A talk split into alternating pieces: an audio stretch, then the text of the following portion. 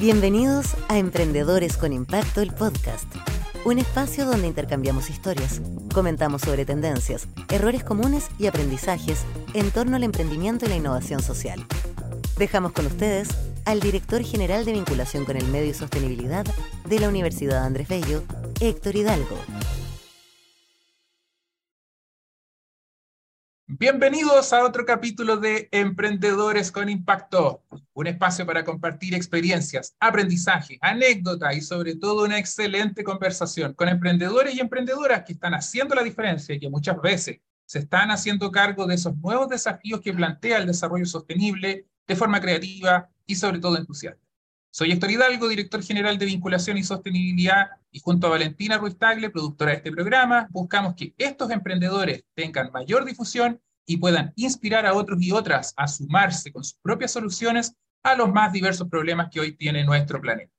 El tema de hoy está muy, muy relacionado con el desarrollo económico y qué mejor que conversar con don Pablo, Pablo Rodríguez, un emprendedor que hoy está inmerso en colaborar con otros emprendedores que trabajan para la educación, la promoción, la defensa y representación de los derechos e intereses de las personas consumidores frente a la economía. Un tremendo tema, por cierto. Pablo, ¿cómo estás? Bienvenido. Hola Héctor, ¿cómo estás? Muchas gracias también a la Vale ahí detrás de las pedillas y saludarlo, agradecerle el espacio, siempre para mí es muy... Dime. Sí, me siento honrado de que estés acá en serio, te he visto, te he escuchado, ¿ya? Y tal como decíamos previo a esta grabación, eh, una vez eh, me tocó escuchar un discurso tuyo, lo encontré tan profundo, tan increíble, yo dije, algún día tengo que hablar con Pablo. Así que muchísimas gracias por estar acá. No, gracias a ti, Héctor, y gracias también por esas palabras. Totalmente me, me reconfortan. Obviamente que sí. Oye, Pablo, bueno, yendo de lleno al grano, como dijo el pollo, ¿Qué es lo que estás haciendo hoy día? Y cuéntame un poquitito cómo llegaste ahí. Ya, mira, yo actualmente soy director ejecutivo de una asociación de consumidores y consumidores llamada FOJUC, que finalmente es este emprendimiento con el cual yo he estado prácticamente más de la mitad de mi vida. Hoy día estoy en un proceso de que eh, asumí toda la labor que tiene que ver con la incidencia de FOJUC dentro de la construcción de políticas públicas y de normas. Entonces estoy como hoy día en un, eh, digamos, en un espacio más de incidencia, más de conversaciones técnicas, como que eso hoy día ha sido mi rol, sin despreocupar el trabajo que FOJUC hace de base, que es educación, que es representación, etcétera, pero en lo particular hoy día estoy muy enfocado eh, en la construcción y en el aporte a la construcción de políticas públicas y de normativa que proteja los derechos de las personas frente a los abusos de las empresas. Oye, Pablo, este tema, no sé por qué me tinca, que no obstante los típicos movimientos sociales que se quejan contra las cosas que provee a veces el mercado, ¿cierto? Pero como que aquí yo tengo la sensación de que no está tan desarrollado en comparación, por ejemplo, a otros países en donde realmente las asociaciones de consumidores están más organizadas y existe ahí incluso eh, un gran control, ¿cierto?, respecto del cumplir la promesa. ¿Cómo lo veis tú ahí? Bueno, eh, efectivamente, esto lo que tú dices, en otros países uno ve que las organizaciones de consumidores y consumidoras son instituciones muy robustas, con una presencia importante dentro de las decisiones económicas que se toman dentro de un país. Eh, y acá en Chile, eh, lamentablemente no tenemos aún esa incidencia, ese poder, que también responde un poco al modelo que en algún comienzo eh, Chile tenía, que era un modelo que, de mucha libertad económica y poca regulación, pero de a poco, como también hemos evolucionado, Chile ha crecido, todos estamos ya en otro, en otro siglo, entendimos de que el mercado no se puede regular solo, de que tiene que haber una regulación en torno a las prácticas económicas que se desarrollan y que la sociedad civil, en este caso las asociaciones de consumidores y consumidoras, jugamos un rol relevante porque somos instituciones, primero, que no tienen ningún interés en particular ni tampoco pueden tener, eh, tienen conflictos de intereses frente a este tema. ¿ya? Entendiendo, por ejemplo, que muchas veces las personas de los gobiernos que van pasando eh, después son directores de empresas, etc. Entonces, como siempre se genera una especie de conflicto de interés que las asociaciones de consumidores y consumidoras no se genera, y por eso yo creo que hoy día eh, aún falta mucho, mucho, pero creo que las asociaciones hoy día están jugando un rol muy fundamental dentro de Chile en particular en torno tanto a la regulación económica como también en cómo entendemos que crecimiento económico no es vulneración de derechos. Y eso es un trabajo que las asociaciones de consumidor y consumidora en Chile han estado trabajando este último tiempo de manera muy importante. Oye, Pablo, no puedo evitar preguntarte esto. ¿Qué pasó o cuál fue el hito de tu vida que te llevó a meterte particularmente en esta temática? Yo no recuerdo haber conversado con muchos emprendedores que estuvieran tan preocupados de esto. Puede ser obviamente un tema mío, de mis redes de contacto, ¿cierto? Pero, pero en particular me interesa, así como cuál fue la chispa que de repente gatilló el, el interés por esta problemática en particular. Bueno, eh, eh, esto es como una anécdota bien, bien como rara, en el sentido como todos dicen, pero como un cabro chico está haciendo eso. Fojuk parte a los 15 años. Yo, o sea, yo tenía 15 años cuando fundé Fojuk. Ya estaba en primero medio en un liceo público en Concepción, el liceo Enrique Molina. Y, básicamente Fojuk nace desde la reacción de los estudiantes organizados eh, a frente a los abusos de los guardias de, eh, de las tiendas comerciales.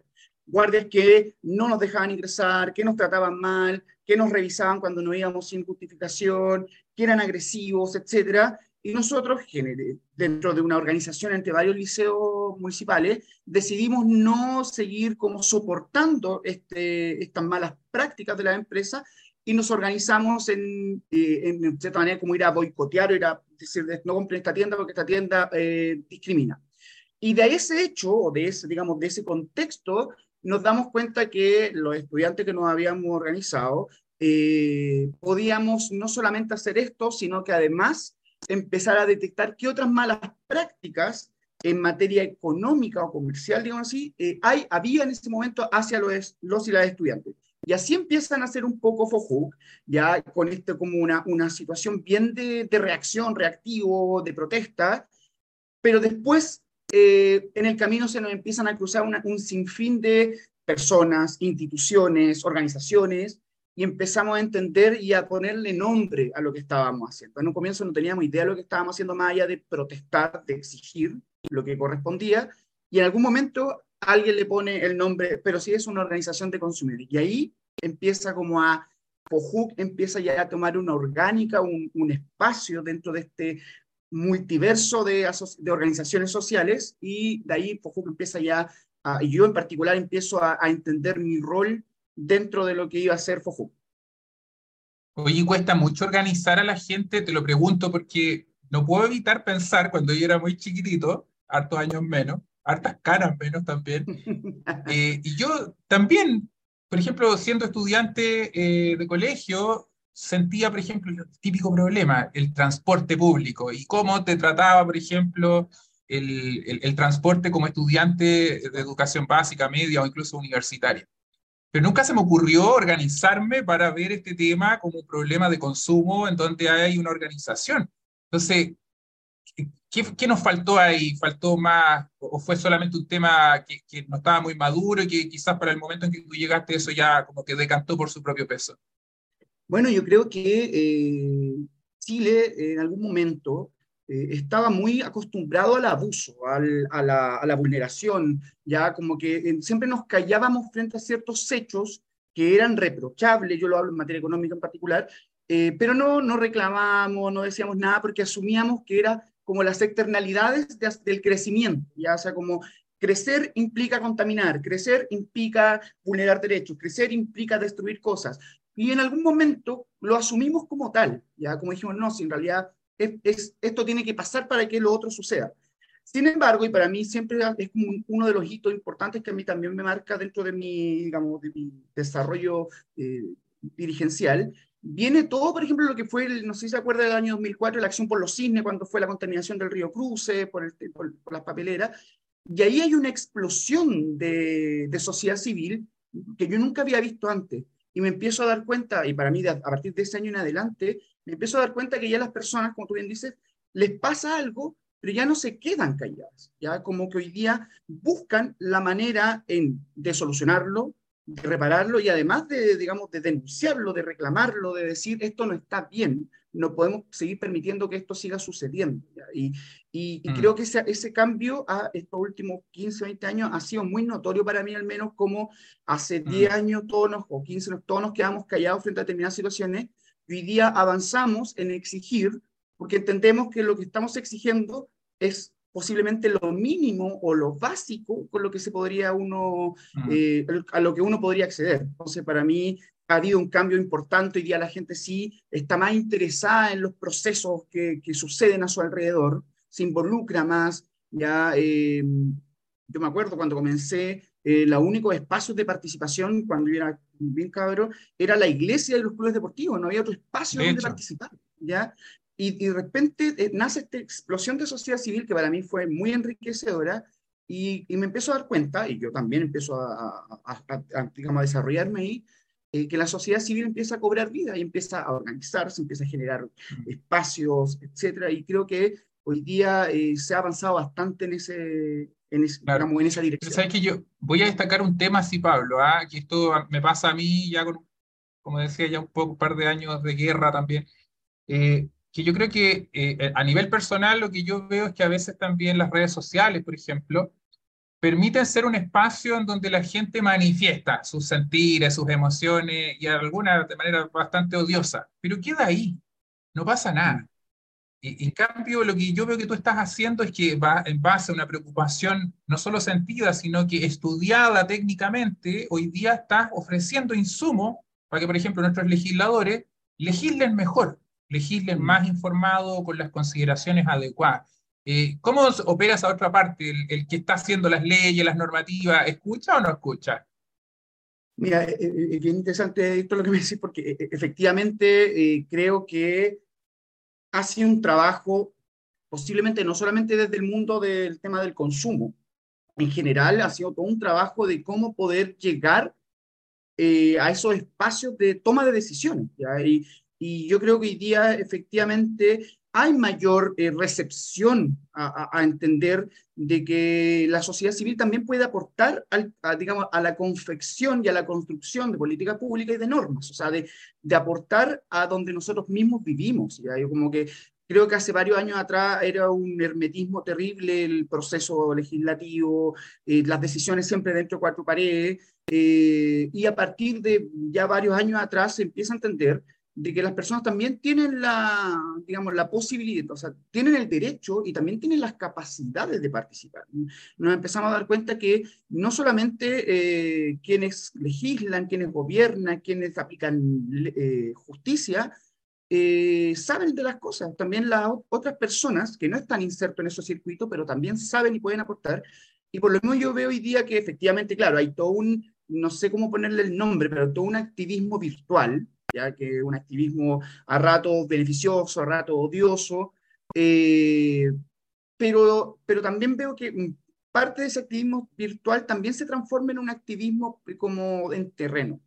Yo creo que para mí eso, eso es lo rescatable. Ahora, claro, yo creo que este activismo virtual que tú bien dices, eh, el problema, yo creo, y ahí creo que siempre es una, una crítica que yo me hago a mí mismo y además, es que, claro, somos, a, a rato nos olvidamos eh, de los límites que debe tener todo.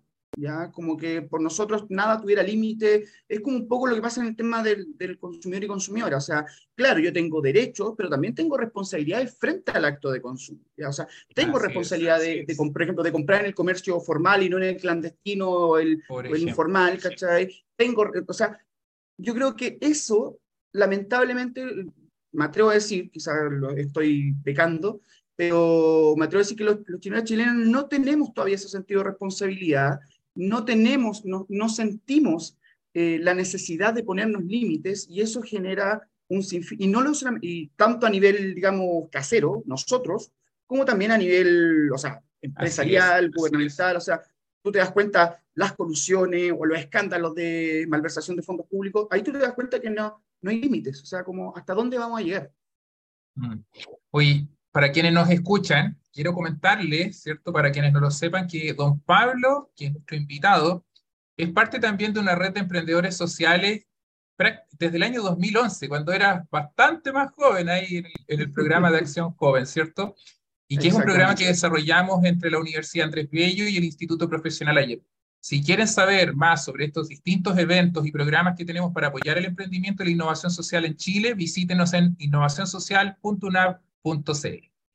Volviendo a nuestra conversa, estimado Pablo, a lo largo de esta tremenda trayectoria que, que, que has venido haciendo todo esto, ¿hay alguna cosita de la cual tú quisieras destacar y decir, esto es para mí un orgullo? Mira, yo para mí, dentro, ya, ya el, el año pasado cumplió 20 años. Ya han sido 20 años de mi vida, tengo hoy día 36, eh, que yo he estado creciendo eh, dentro de FOJUC, al lado de FOJUC, y, y creo que una de las cosas que más orgullo me da en lo personal, por ejemplo, primero es haber sostenido una organización social de estas características por 20 años. Ya creo que para mí es un orgullo Pocos personal. lo pueden decir. No haber bajado los brazos, sabiendo también que estamos en un espacio bien ingrato, ya que es la economía, en el sentido como que la gente no, no, como que muchas veces la economía, para mí muchas veces siento que el espacio menos democrático de un, de un país, porque, porque, es donde menos las personas inciden muchas veces en las decisiones. Entonces, para mí, orgullo personal, para mí 20 años, créeme que lo miro en retrospectiva y digo, wow, han sido 20 años que de verdad estaba en esto, frente a, frente a toda adversidad, o sea, hay gente que me ha hecho, oye, pandemia incluida. Anda, pandemia incluida, ándate a tu casa, anda, no sé, a, a otra cosa, pero he, he, logrado subir. Y a nivel de FOJUC, yo creo que uno de los grandes orgullos que, que tengo de lo que ha hecho FOJUC es precisamente eh, generar de manera innovadora y experimental eh, distintos espacios de educación para las personas en temáticas de, consumo. ¿ya? Eh, no sé, pues, o sea, tenemos programas de educación financiera, pero desde de, de una lógica totalmente diferente a la que siempre se hace. Tenemos, por ejemplo, programas de educación inclusivo, donde hay eh, personas sordas y ciegas. Tenemos programas de educación, tenemos una escuela popular en consumo y ciudadanía, que es un espacio totalmente como enriquecedor y, por, y hace ya, van a ser 10 años, que fundamos y creamos el Centro de Recursos Educativos para el Consumo Responsable, el CRECORE, que está en Concepción y que a nivel, te puedo decir, en casi a nivel mundial, es de los únicos centros que tienen estas características. O sea, hoy día nosotros creamos también este espacio donde las personas pueden sentirse convocadas a, a, a investigar, a conversar, a saber, a, apoyar, aportar, etcétera, y creo que para mí es uno de los grandes orgullos también que, que me deja Foju, que, que, que, logró levantar un espacio eh, único y diferente a los que existen en este tema. Absolutamente, y deben haber pocos, pocos actores en, los en este tipo de temas. Oye, y uno siempre cuenta lo lindo, ay, yo de hecho te escucho y la pasión que conlleva tus palabras se ven muy profundas. Pero para que no digamos que todo es puro éxito, debe haberte tocado también algo de quizá menos fortuna, por así decirlo. ¿Hay alguno que te gustaría compartir para que quienes nos escuchan también eh, sepan que el emprendimiento social es difícil y que también tiene a veces momentos complicados? Mira, eh, yo creo que 20 años claramente no han sido 20 años de, de triunfo. O sea, yo, eh, dentro de Fojuga hemos tenido muchas caídas, muchas, muchas, pero yo creo que la, la, una de las grandes caídas que yo creo que para mí fue una enseñanza y fue darme cuenta también de que las cosas se pueden hacer de otra forma, fue por, cuando nosotros quisimos, la historia nace así, muy rápido. Yo fui a comprar a una multitienda y me doy cuenta que la persona que estaba delante mío era sorda y le trataba de explicar algo al vendedor que no entendía y no se generó comunicación. ¿cachai? Y yo como que quedé así como, o sea, o sea qué terrible ¿cachai? que esta persona no se pueda comunicar con el vendedor para quizás que le quería preguntar, yo tampoco manejaba lengua de señas, entonces como que quedé como súper como para adentro, llegué a, a Fojú, planteé el tema y levantamos un proyecto justamente enfocado a eso. Pero ¿qué pasó? Levantamos un proyecto desde lo que nosotros creíamos que se debía hacer ya no incorporando variable inclusiva, no incorporando a ninguna persona en situación de discapacidad, no o sea, fue un, un, proyecto totalmente pensado desde una persona que no tiene situación de discapacidad, que está en una situación posiblemente más privilegiada que otras personas, eh, y, y, pero esa ceguera muchas veces que uno tiene cuando emprende, de, no, no, si mi idea es buena, no, no, no, no nadie me hable, yo, yo, mi idea es buena, buena, y, y, claro, y chocáis contra una pared. Pa, Yo sé lo que el cliente que... necesita. Exacto, y nos dimos claro. cuenta que creamos un proyecto eh, que no sirvió para nada, el primer, eh, como el inicio de esto. Y fue súper traumático porque nos dimos cuenta y dijimos, nunca más eh, tengamos esa como actitud de no como primero sensibilizarnos frente a lo que vamos a hacer. O sea, está bien, o sea, yo como a mí me conmocionó eso, lo compartí, no nos dio empatía, pero no, o sea, igual hay, hay, hay temas muchas veces cuando emprende, uno tiene que ir un poco más allá, o sea, no solamente que creas que tu idea es buena, porque posiblemente puede ser una idea buena, pero en un contexto malo, o puede ser un, y, y, no va a funcionar la idea, o, o, no es la forma, o quizás tu idea es buena, pero si le incorporas algo más puede ser mejor. Entonces, yo, para mí el, gran aprendizaje, y para mí, digámoslo así, tu pregunta, el gran fracaso fue ese proyecto inclusivo, eh, porque lo hicimos desde totalmente nuestra, nuestra lógica sin siquiera haber escuchado a una persona sorda, por ejemplo, o sea, disculpa, a ver cómo compartir una persona sorda, eh, sabiendo como si de verdad le servía la información o no. ¿Te das cuenta? Claro. Oye, tocaste casi eh, en todas las conversaciones que hemos tenido, siempre le pedimos a los emprendedores que nos cuenten. Y encuentro demasiado genial que aquí en un caso súper práctico, de lo que quizá en el título genérico diría, pregúntale a tu cliente si tu solución es la que realmente se ajusta a lo que él necesita. Ley 2, falla rápido, falla barato, hazlo, co-crea con tu cliente, utiliza metodologías como las ágiles, en fin, hay varias que permiten para justamente no separarte del actor al que quieres beneficiar. Es casi de manual, así que te, agradezco muchísimo que hayas elegido este caso porque nos permite justamente ratificar para quienes nos escuchan ese punto. Oye, quiero hacerte una pregunta. Esta tiene que ver más con, con los logros. Me imagino yo que tú eh, a lo largo de estos años habrás recibido alguna cosa positiva y también algunos reconocimientos. ¿Hay alguno que te gustaría destacar?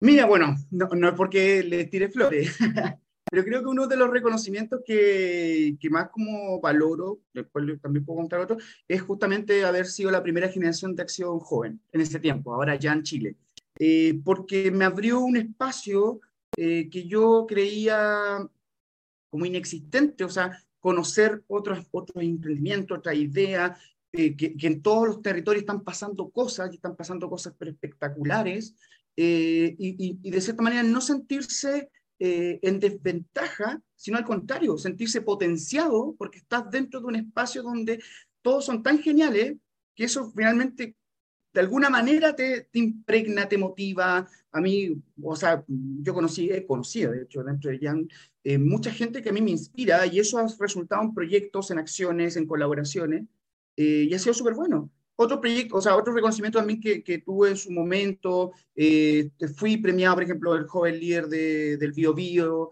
Eh, en algún momento, cuando tenían esa lógica, la Fundación Avina me, me seleccionó como uno de sus socios líder ya durante un buen tiempo, cuando tenía eh, eso, eh, dentro de la misma, de Consumers International, una federación internacional de, organizaciones de consumir y consumir, también me reconocieron eh, el trabajo que nosotros llevábamos adelante, básicamente porque a nivel de organizaciones, a pesar de que yo ya hace rato dejé el, dejé el rango, pero somos la única organización juvenil. Yo, yo la media la tiro de arriba, pero, o sea, yo te digo, dentro de FOJUC hay personas de 19 años, 20 años. O sea, la media de FOJUC te puedo decir que son como 24, 25, entonces... Estáis subiendo el promedio. Exacto, yo voy subiendo el promedio, pero menos mal va, llegando gente más joven y me baja el promedio, menos mal. Pero sí, dentro de eso ha sido bastante reconocimiento. Em, también el, fui em, líder del, o sea, el joven del Mercurio, de estos como premios que entrega el Mercurio. entonces, como que han habido reconocimientos a la labor que se está haciendo desde mm. FOJU. Perfecto. Bueno, este tema del reconocer a aquellos que están haciendo la diferencia es un tema clave. Y en la Universidad Andrés Bello creemos también en eso, seas emprendedor de cualquier parte de Chile. Y por lo mismo, a quienes quieran participar, si alguno de los que nos escucha es emprendedor social, ingrese ya en chile.cl y desde el 14 de junio podrán leer las bases, acceder al proceso de postulación y postular también a la premiación 2023. Ya son 13 años justamente eh, premiando el emprendimiento social en Chile y bueno, así como Pablo, ¿cierto? Eh, también hay muchos otros que están haciendo su diferencia en su, en su respectivo rubro. Pablo, para finalizar, ¿qué se viene para FOJUP? ¿Qué, ¿Qué otro tema quizás no hemos conversado y que te gustaría que no se quede en el tintero? Bueno, para FOJUC este año estamos en toda una dinámica de eh, potenciar, como te decía, el trabajo de la incidencia, de decir que también tenemos que avanzar hacia participar de las decisiones, no solamente quedar como espectadores de estas decisiones. Estamos fortaleciendo todos nuestro, todos nuestros programas educativos porque queremos nuevamente eh, lanzarlos bajo otras dinámicas, modalidades virtuales, eh, etcétera. Estamos también en un proceso de co-creación, que no puedo adelantar mucho más, pero sobre temas de educación financiera, ya, pero también entendiendo la educación financiera en un, nuevo, en un, nuevo, contexto digital, en un contexto donde hay fintech, donde hay una serie de, temas que, que, se cruzan.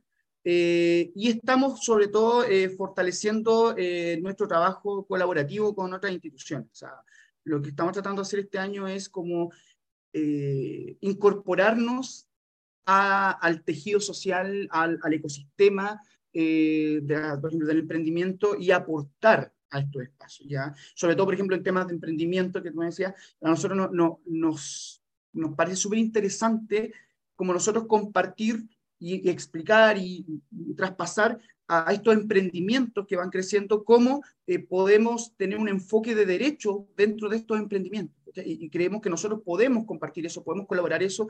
Y en ese trabajo hoy día estamos con, eso, con esos grandes proyectos que, que se nos vienen ahora ya en un par de semanas más a trabajar. Buenísimo, buenísimo. ¿Cómo te encuentran en redes sociales las personas que nos escuchan? Bueno, eh, www.fojuc, que es con doble, es F-O-J-U-C-C, son dos C por si acaso, punto .cl, las redes sociales, Twitter, Instagram, Facebook, LinkedIn, eh, Fojuc. Colocan Fojuk y aparecemos por todas partes y ahí eh, damos información. En nuestras redes sociales, no solamente comunicamos lo que hacemos, sino también damos tips o damos eh, información sobre temas jurídicos o información sobre temas ambientales, etcétera. Así que todas y todos eh, invitados e invitadas a que sigan nuestras redes sociales, sigan nuestro, nuestro trabajo y en YouTube también tenemos muchos videos para que puedan ver y aprender. Buenísimo. Oye, Pablo, como siempre, muchísimas, muchísimas gracias. Siempre que conversamos, encuentro que, es un enorme espacio aquí para enterarme no solo de lo que estás haciendo, sino que la pasión que le estáis poniendo a todos estos temas que hoy día te convocan. Muchas gracias a todos por acompañarnos en este episodio. Recuerden suscribirse, seguirnos en nuestras plataformas y redes sociales. Comparte y nos vemos. Que estén muy bien. Chao, chao. Chao, Héctor. Gracias. Chao a todos. Chao, chao. En nombre de la Universidad Andrés Bello, agradecemos a todos quienes nos acompañaron y los esperamos en nuestro próximo capítulo.